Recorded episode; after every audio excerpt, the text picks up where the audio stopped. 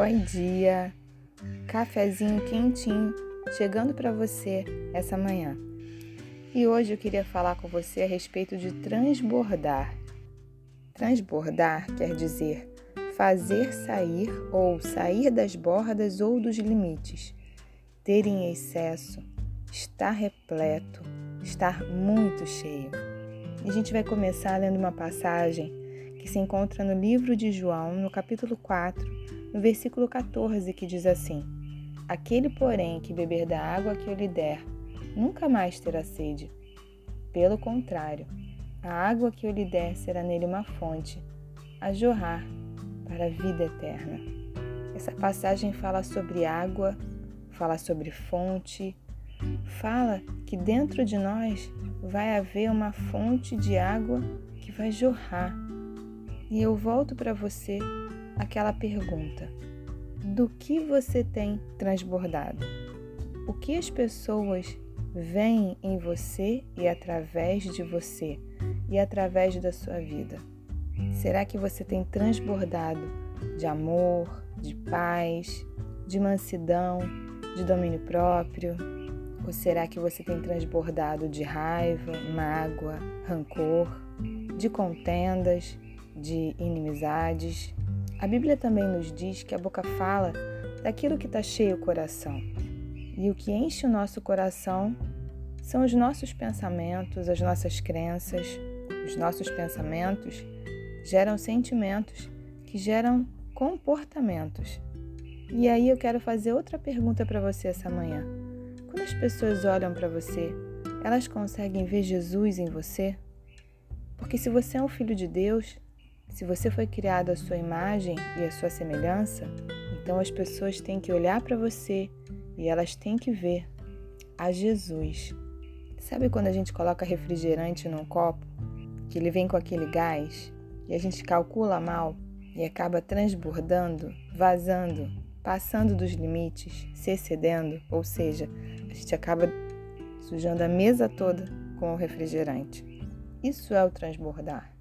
A gente precisa transbordar dessa alegria, a gente precisa estar com essa alegria em excesso, com esse amor em excesso, com essa paz em excesso, para que a gente possa contaminar as pessoas na nossa volta. E você só vai conseguir fazer isso se você tiver um tempo de qualidade com Deus, um tempo a sós com Ele. Se você conseguir encher a sua mente da palavra, de princípios, se você tiver um momento diário de oração, de meditação, a gente só consegue transbordar daquilo que enche a gente. E o que tem enchido você? A impaciência, as preocupações, o estresse, as situações difíceis do dia a dia, os problemas. A Bíblia nos garante que se nós bebermos dessa água, nós não teremos mais sede e nós vamos nos transformar numa fonte. Fonte é um lugar de onde brota água continuamente. Como têm sido as suas reações? Você tem medido as suas reações? Ou você é uma pessoa reativa? Porque a gente é criado de uma forma, inclusive culturalmente, naquele estilo assim: escreveu, não leu, o pau comeu.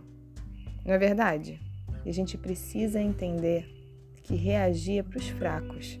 Os fortes são aqueles que conseguem se controlar, que conseguem ter domínio próprio.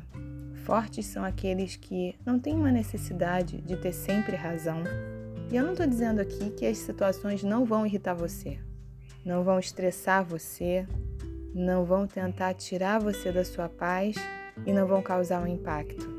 Mas quando a gente está cheio de Cristo, quando a gente inunda a nossa alma com essa paz que excede todo o entendimento, a gente pensa antes de falar, a gente controla a nossa alma, ou melhor, a nossa boca.